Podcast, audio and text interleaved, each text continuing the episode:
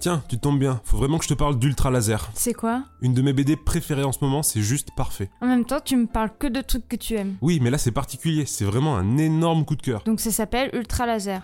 Oui, alors avant de commencer à t'expliquer l'histoire, il faut vraiment que je te dise que c'est une BD pour les enfants à la base. C'est pas parce que c'est pour les enfants que c'est forcément moins bien. Regarde euh, les films Pixar, c'est pour les enfants et les parents. D'ailleurs, c'est souvent les Mm. parents qui pleurent à la fin. Bah c'est tellement une bonne comparaison ce que tu viens de faire. Cette BD c'est un Pixar mélangé à un Ghibli, mélangé à Donjons et Dragons en gros. Oula, Bah c'est touchant, c'est beau, les personnages sont attachants, drôles et d'autres flippants et cruels. l'histoire parle de quoi Tout commence sur la planète Topoi. On rencontre Orb et Buko, les deux héros de l'histoire. C'est un enfant et son compagnon, un genre de cerf avec des immenses cornes toutes rondes. Ils sont les gardiens du roi des bêtes, une divinité qui maintient l'équilibre dans le monde de Topoi. Waouh, ça a l'air complexe quand même pour les enfants. Bah, je me rends pas trop compte si c'est complexe ou pas, en tout cas à la lecture c'est super clair. On est un peu comme Cabio, le copain relou d'Orb et Buko. Cabillaud, c'est un poisson Exactement, c'est un perso avec une tête de poisson. C'est le pote un peu relou qui te colle au basque et qui t'empêche de remplir ta mission correctement. Il connaît rien au métier de gardien du roi des bêtes, ni à l'utilisation des pierres de pouvoir. Donc il pose des questions qu'on se pose à notre place, et en plus il est drôle parce qu'il est ultra relou. Des pierres de pouvoir, c'est quoi ça En gros, Orb passe son temps à récolter différentes pierres pour nourrir le roi des bêtes et les petites bestioles qui veillent sur lui. Et certaines de ces pierres sont magiques, et ils lui permettent de réaliser des trucs euh, un peu étranges quoi. Hmm, comme quoi Réaliser un vœu Bah non, c'est plus pratique. Genre, il va lancer une pierre entre deux falaises, ça va faire un pont. Hmm. D'autres pierres vont lui servir à s'éclairer dans le noir. Chaque type de pierre a une utilité différente. Eh ben, il faut quand même tout bien retenir si tu veux tout comprendre. Non, non, vraiment, tout est super clair quand tu lis le bouquin. C'est fluide, tout semble naturel et fonctionne dans ce monde. Et qu'est-ce qui leur arrive à ces personnages pour que l'histoire commence Ah. Alors en fait, des intrus venus d'une autre planète débarquent sur Topoi pour s'en prendre au roi des bêtes.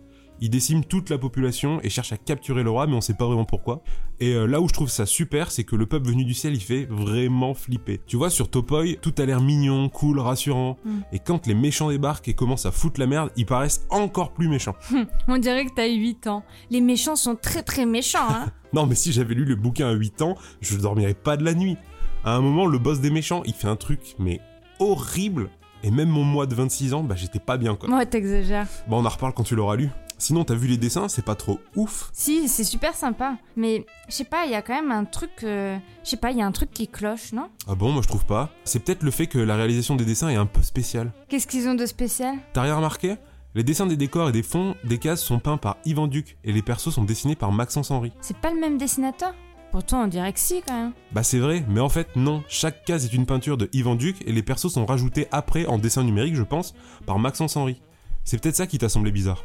Peut-être. C'est fou d'avoir dessiné ça à quatre mains, quand même. Ça doit être un travail de fou. C'est sûr. Et en même temps, on sent qu'ils ont l'habitude de bosser ensemble, c'est vraiment bien foutu. Mais comment tu sais que c'est des peintures Haha, Ah, tu vas voir. En fait, les auteurs ont créé des petits bonus pour la bande dessinée, comme des making-of des pages, avec des infos supplémentaires sur les pierres, des recherches de design, des persos, etc.